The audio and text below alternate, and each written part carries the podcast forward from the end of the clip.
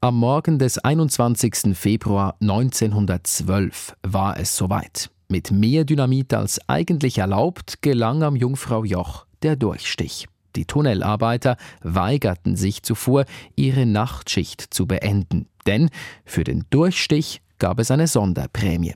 In der Jungfrau-Zeitung stand zum 100-Jahr-Jubiläum 2012 die Bauarbeiter ließen eine gewaltige Ladung Dynamit hochgehen und sprengten sich ins Freie. Um 5.35 Uhr wiederhallte der Ruf durch an den Tunnelwänden, worauf die Arbeiter sich in die Arme fielen. Geistiger Vater der heutigen Touristenattraktion ist der Zürcher Unternehmer Adolf Guyazeller. Er war nicht der Einzige, der die Bergregion im Berner Oberland mit Hilfe einer Bahn touristisch erschließen wollte. Aber er war der Einzige, der das Geld dafür auftrieb. Er gründete zur Finanzierung gar seine eigene Privatbank. Wir widmen uns heute aber nicht Guyazeller, sondern jenen, die seine Idee in die Tat umsetzten, den Mineuren, meist waren es italienische Gastarbeiter. Sie hatten für ihre Arbeit keine Vorbilder, denn sie waren die Ersten.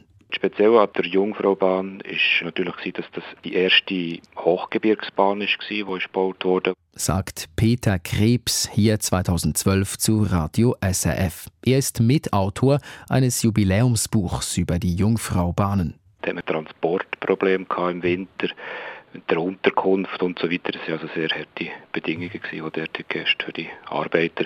Gewohnt haben die Arbeiter am Eigergletscher. Zuerst in einer Art Zeltdorf, später dann immerhin in Baracken. Die Zustände blieben desolat. Es hatte nicht genug Betten für alle und Ärzte kritisierten die hygienischen Zustände.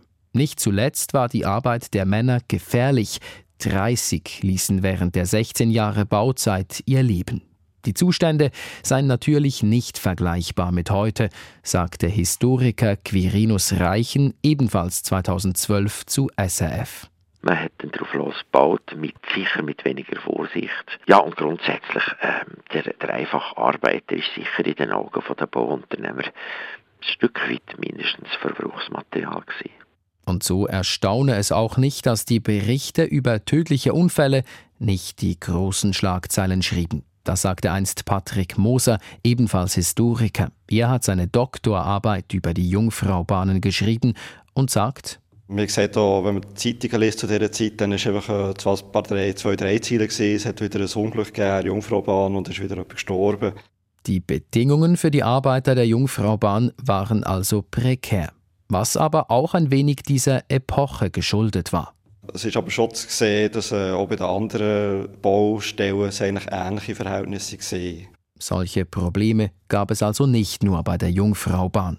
Exklusiver ist hingegen, was mit der Bahn innerhalb des nächsten Jahrhunderts passiert ist. Der immer noch höchst gelegene Bahnhof Europas ist ein Magnet für Touristinnen und Touristen und die Bahn bis heute überaus erfolgreich.